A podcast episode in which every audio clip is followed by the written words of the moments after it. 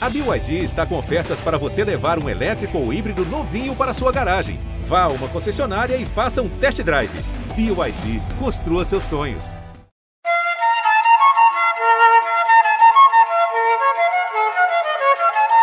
Essa flauta aí envolveu o Brasil.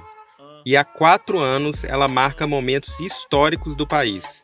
Do primeiro clipe nacional com um bilhão de views até a primeira brasileira vacinada contra o coronavírus. Mas essa conta de quatro anos depende do ponto de vista, porque na verdade a flauta original tem três séculos.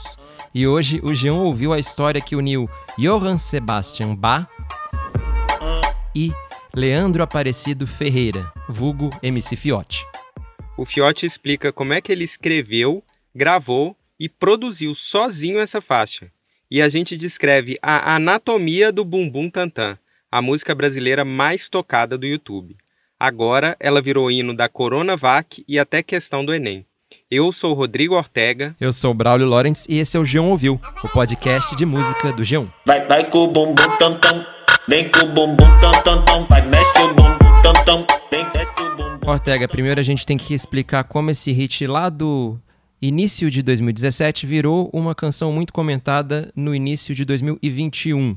Como esse bumbum gigante acordou? Ó, oh, Braulio, o gigante acordou por dois motivos. O primeiro é que essa música virou, como a gente disse, o hino da vacina. A origem do meme é a semelhança do nome do Bumbum Tantan com o Butantan, o instituto que está na boca do povo, claro, porque produz a vacina em parceria, a gente tem que dizer aqui, com a empresa chinesa Sinovac. E tem outro motivo curioso também, é que no mesmo dia em que a música embalou essa festa da primeira dose da vacina no Brasil, o hit também apareceu em uma questão do Enem. Ele foi tema de uma das perguntas na prova de linguagens, códigos e suas tecnologias. Acredita que eu e minha música entramos numa das questões do Enem? Ixi, esquece, fio. Nós é o funk, tá? Esquece, é o funk, a medicina e a ciência é tudo. Respeita, pô. Mas antes da prova do Enem, a gente tem que responder uma pergunta bem mais básica. Quem é o MC Fiote? A gente tem aqui o gabarito oficial dessa questão, que é a resposta do próprio MC. Quando o Bumbum Tantan estava no primeiro auge dela, lá no fim de 2017, a gente foi no estúdio do Fiote e ele contou a incrível trajetória dele. O Fiote nasceu na zona sul de São Paulo, é filho de uma ex-empregada doméstica e não conheceu o pai. Ele já catou papelão na rua até aprender a produzir funks. Daí ele foi contratado por uma produtora e morava no estúdio mesmo. Ele vai contar aí melhor pra gente. Nasci no Embu das Artes. Aí, com 13 anos de idade, eu saí de lá, fui morar no Capão. E hoje eu tô lá com a minha família. Só minha mãe, não tenho pai. Tenho sim, né? Não conheço. Minha mãe, na época, ela trabalhava no Pão de Açúcar. Sempre trabalhou, minha mãe é uma guerreira. Aí fomos pro Capão, ela começou a trabalhar de doméstica. 15, 16 que eu conheci a música. A partir do momento que eu ouvi o MC Zó de Gato, que foi o primeiro, vamos supor, adolescente, assim, igual nós, criança, a cantar funk. Na época não tinha, era só gente grande que cantava. Eu falei, isso é uma porta para nós. Surgiu muitos e muitos meninos jovens fazendo funk. E eu vim nesse embalo. E eu comecei ali. Não tinha computador, eu usava da casa dos outros, ia na casa dos meus amigos. Comecei a gravar música na minha vida, foi no celularzinho velho. Fui convertendo o vídeo para MP3 e se matando para produzir. Ah, no começo ela não apoiava não, porque toda mãe quer que o filho vai trabalhar, estudar, normal, né? Ela não, não aceitava muito. Falei, em vez de fazer lição, eu tava fazendo música. Tinha a professora de eventual que vinha substituir a que faltava. Leandro, vem cantar. E eu ficava lá com os moleques, os moleques batendo na mesa e nós fazendo rima. Quer ver? O primeiro computadorzinho era até aquela CPUzinha que, que, que é deitada, ela não é em pé, ela é antiguinha. Comecei a produzir música nela, no finalzinho de 2009. Nós estava se matando ainda lá, fala aí. Você chegou a ter que trabalhar com outras coisas? Lógico, Burger King, Bob's, Grande Predeiro. Se matava pra catar papelão, juntar alumínio, catar cobre fazer dinheiro, tipo, não ficar duro, entendeu? Um pouco mais profissional foi com a Lifestyle. Lá mesmo ainda no Capão. A gente se juntava, foi onde eu comecei a ganhar dinheiro com produção. Ele começou a colocar isso na minha cabeça. Vamos produzir, eu trago os clientes, a gente começa a divulgar. No mínimo aí num mês vai ter pelo menos três, quatro produções no mês já pra nós fazer, já tá bom, a 200 reais. Nós divide e vamos assim, vamos indo. Foi onde nós começamos a ganhar o dinheirinho, o primeiro dinheirinho com música, assim, produção, que envolve o sonho da música. Eu era salariado pra RW, trabalhava como produtor lá. Continuou morando não, me dispus a, tipo, assim que o escritório fechasse, eu dormi lá. Eu pedi pra eles deixar eu fazer isso, porque como pra vir da Leste é muita caminhada. E também haja dinheiro pra ficar gastando em condição. Eu falei, não me preocupe, cara, eu quero viver. ó. Vamos colocar um colchão aqui, eu durmo aqui e as coisas vão melhorando, vamos trabalhar. Você dormia no Dormia no estúdio, quanto tempo? um ano, fazendo isso. Nós começou a dormir na, na boia. É aquela, aquela cama de piscina assim, que você deita na piscina? Que... Pegava ela, enchia, jogava no estúdio e dormia. Porque eu ia dormir tarde também, não dormia pouco, tá ligado? É Mais, mais produzia do que dormia. Nós trabalhamos o ano todo de 2016. No final, nós foi lá, nós foi pra férias, voltamos em janeiro, fiz Bumbum Tantan. E hoje é até difícil pra ela, minha mãe, nossa, coitada dela, meu Deus do céu. Fica, tá- tem tanta saudade. A gente se vê pouco ainda. A gente foca muito aqui, tá ligado? Então a gente às vezes na semana vai lá, fica um, três dias com ela, vejo ela, venho pra cá de novo. Porque meus irmãos tudo já conseguem se manter. Então eu me preocupo só com a minha mãe. Por Aí, enquanto, né? Você conseguiu. Ela não é mais doméstica Não. por sua ajuda. É, graças a Deus, ela não trabalha mais. Que história, hein? Minha cena preferida aí é ele dormindo numa boia de piscina no estúdio.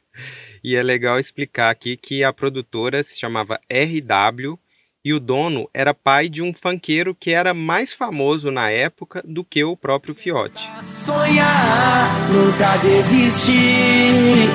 Ter fé, pois fácil não é, nem vai ser. Tentar até se esgotar sua. Esse funk de autoajuda adolescente aí é do MC Gui, o filho do dono da RW. Você lembra do Gui, Braulio? É, lembro, lembro bastante, lembro demais. E eu vou confessar que eu nunca fui muito fã. Você lembra que. Muito pouco, eu também não. É, pois é. Pra quem não se lembra, ele foi cancelado em 2019 e o motivo foi um vídeo expondo e fazendo bullying com uma criança na Disney. Esse vídeo do MC Gui Nossa. trendou demais, né? Todo mundo ficou meio decepcionado. Mas vamos falar de coisa boa aqui. Por favor. Voltando ao MC Fiote, ele dava duro, mas também não era ainda a grande estrela da RW. Ele trabalhava como artista e como produtor, só que os famosinhos mesmo da empresa eram o Gui, filho do dono, claro, e o MC Dom Juan. É que eu me amarro na noite, me amarro embalada. De meia até fuga, se nós trombar na madrugada. Mas o nosso querido Fiote deu sorte, Ortega. Até rimou. Conta aí. No início de 2017, o Dom Juan rompeu com a RW e eles já tinham marcado um horário para uma gravação de clipe com a Condizila, a grande produtora de vídeos de funk. Aí o horário acabou sobrando para quem? Pro Fiote. É, quem contou isso pra gente foi o Wagner Magalhães, que era diretor artístico da RW. O Wagner, aliás, tem apelido de Vavá e é citado na letra de Bumbum Tantan, quando o Fiote fala: Nós tá tipo como? Vavazinho. Nós tá tipo com o vavazinho. O Vavá contou que na época o Fiote tinha emplacado uma música em dueto com o MC Pikachu. Atenção, filhote! A- atenção, Casabeck! Vai, toma! Vai, toma! Era Vai Toma, de novembro de 2016, mas ele ainda não tinha um grande hit solo. E aí ele estava esperando uma chance de subir para o esquadrão de elite do funk, como descreveu o Vavazinho. A música que ganharia o clipe foi decidida na noite anterior da gravação. Bum Bum Tantan ainda não tinha sido lançado e eles resolveram testar o apelo da música. Eles subiram a música de manhã no canal da RW mesmo ali e em poucas horas ela bateu 150 mil views.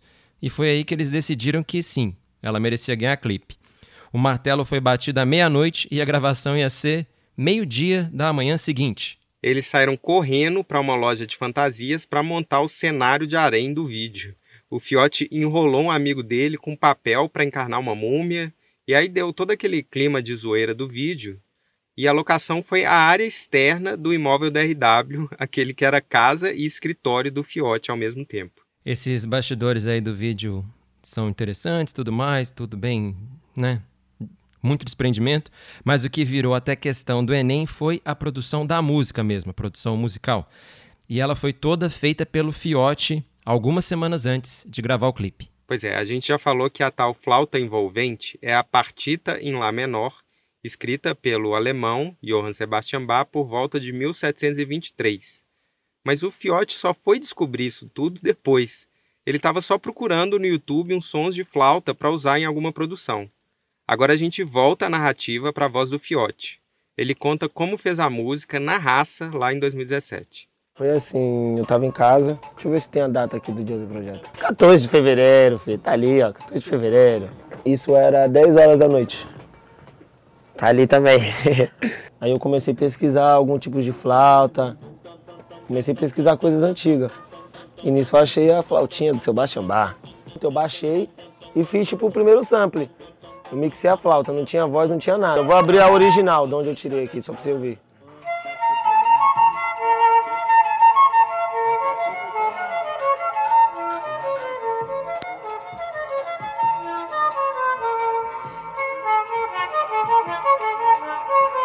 Eu ouvi isso, eu falei, puta, muito foda. E comecei a deixar isso tocando mocota na minha casa. E ficava pra lá e pra cá, cabelo, olha essa batida, mano, olha esse negócio, olha essa batida.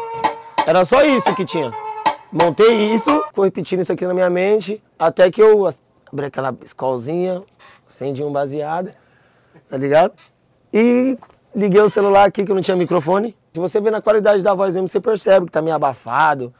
É a flauta envolvente que mexe com a mente de quem tá presente. As novinhas salientes, fica loucona e se joga pra gente. Flauta envolvente que mexe com a mente. Eu tô com a voz rouca, mas é a mesma qualidade, cara. Fica loucona e se joga pra gente. Aqui é o, o áudio da gravação original. Eu falei assim pra ela, ó. Vai, vai com o bumbum tam tam. Vem com o bumbum tam tam tam. Vai, mexe o bumbum tam tam. Vem com o bumbum tam tam tam. Vai. E o pior é que lá em casa era, um, era uma sala. Então, tipo, tinha vários tipos de ruído que tá aí que ajudou muito. Aqui tá isolado, ficou limpinho. Mas se eu abrir ali a capela pra você, você vai ver um monte de ruidinho, uns, uns chutar, não, dei, não tirei, eu deixei na música. Grande Sebastião Bar! Aquela tá original. Isso aqui precisa de um efeito. Aí eu corto e jogo ele pra baixo, que vai ficar o presente. Tá, Tá vendo? De quem tá presente. As novinhas salientes. Fica loucona e se joga pra gente. Eu falei assim pra ela. Esse efeitinho aqui é o massa, o mais 12. Eu falei assim pra ela. O original é Eu falei esse, assim né? pra- nós joga mais 12. Tá ligado? Eu pensei em gravar a voz de novo, só que eu gravei e ficou zoado. Tipo, saiu a essência, ficou aquele negócio de muita qualidade, de estúdio. E o legal é isso aqui, que tipo, tá natural. E o computador é Era um coisa- notebook. Notebookzinho normal ali, ó. Tempo mexendo nisso aí. Fiquei. Fiquei, vamos supor, comecei a produzir às 10, fui parar 4 horas da manhã. O que, te ensinou a fazer isso? Ninguém. Você- Aprendi sozinho. Não tinha condição pra gravar, não tinha condição pra produzir. Eu tive que aprender, cara. E na hora que eu vi, eu já tava fazendo, não foi difícil. Eu peguei o programa, eu dominei o programa. Aí eu mudei pra esse programa, eu dominei esse programa. E tipo, na raça, aí vamos supor, eu quero aprender a fazer um eco, eu não sei, eu jogo no YouTube, cara, no YouTube ensina tudo. Porque esses negócios nós já veio criando quando a gente começou a produzir. Eu comecei a fazer nome como produtor, tipo, por isso que tem esse carimbo. E aí, fiote? É que isso identifica eu como produtor. E eu usava muito esses efeitos nas produções da RW. Jogar a vozinha fina, jogar aquela voz grossa, não sei o quê. E nessa música eu usei tudo que eu, que eu tipo, criei de tendência. O grave, se você ver, o original dele ele é assim. Eu, com a minha ideia, fiz ele assim. Caindo, tum, tum. E esse grave ajudou muito a produção. Olha, ele tem ginga. Ah, ah, ah. Essa viradinha também ficou da hora. Você nem percebe ela direito na música, mas tem. Tu, tu, tu. O bumbum. O bumbum. Vai tremer o bumbum. Tan, tan, tan, tan, tan, tan, tan, tan, tan, taran, taran. Eita, grave bom, hein? Parece que é mesmo uma música abençoada, né, Ortega? Uhum, Tudo ali no improviso, mas na hora certa e do jeito certo. A questão do Enem foi baseada nessa entrevista, né, que você acabou de ouvir, feita no grande encontro entre Ortega e Fiote. Isso aí. E a resposta deixa claro esse encontro aí feliz de tantos elementos, né, Ort? É, elementos musicais, não elementos eu e o Fiote no caso, mas é isso aí. A opção certa com a qual eu concordo do Enem dizia que a flauta demonstra a interrelação de elementos culturais vindos de realidades distintas na construção de uma nova proposta musical, olha só. É, falou bem.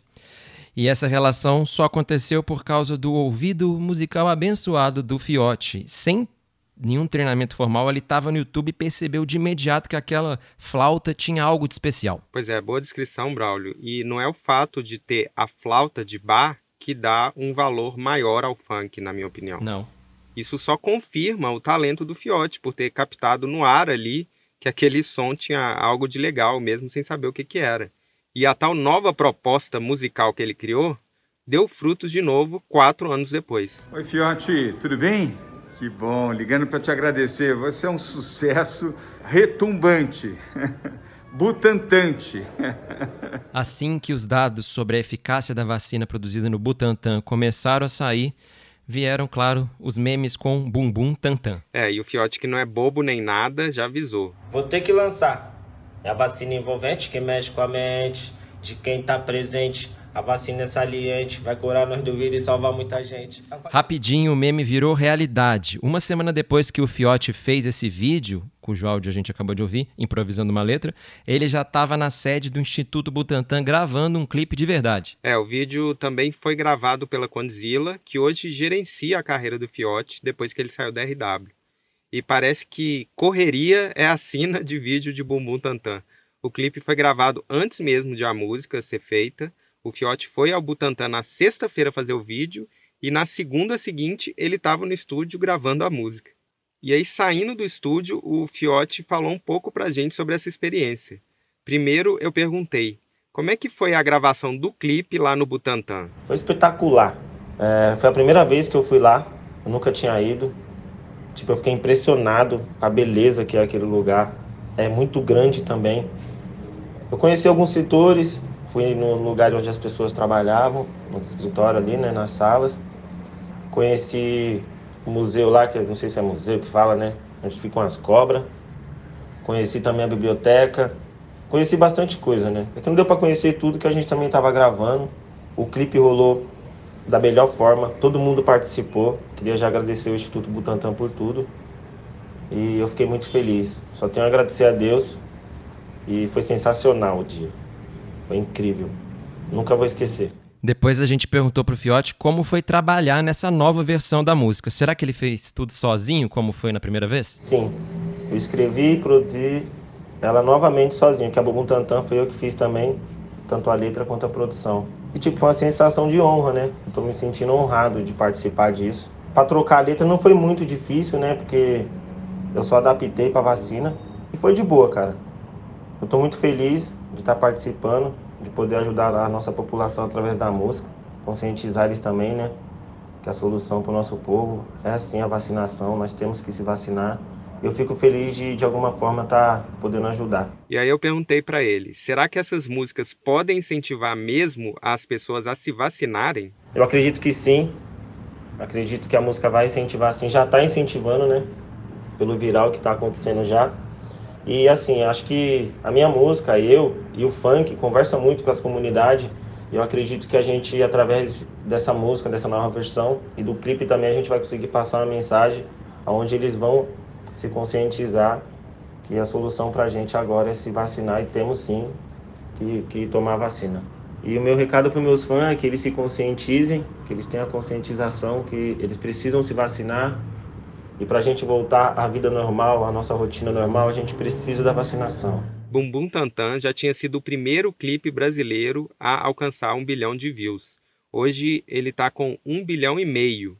E eu aposto que com essa nova versão, os bumbum somados vão bater um novo recorde e chegar aos 2 bilhões. E com todo esse cartaz, toda essa divulgação para vacina né, na quebrada, como diz o Fiote, Bumbum Tantan ainda vai ajudar o Brasil a superar a pior pandemia desse século, 1,5 bilhão, um hit para todo mundo dançar e mais isso. Tá bom, né, Ortega? Nossa, eu acho que não precisa de mais nada. Eu acho que isso já garante ali pro Bum Bum Tantan um lugar como uma das músicas mais, eu acho, incríveis da história da música pop brasileira e eu digo sem exagero. É, sem exagero mesmo.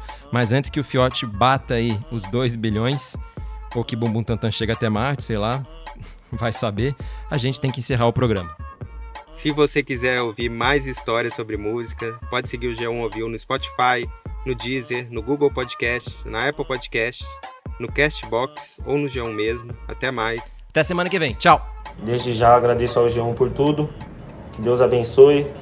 E vamos que vamos. Vem vacina! Vem no bumbum tam tam tam, vai, vai no bumbum tam tam. Vem, vem no bumbum tam tam tam tam, vai no bumbum tam tam. Ó, vem no bumbum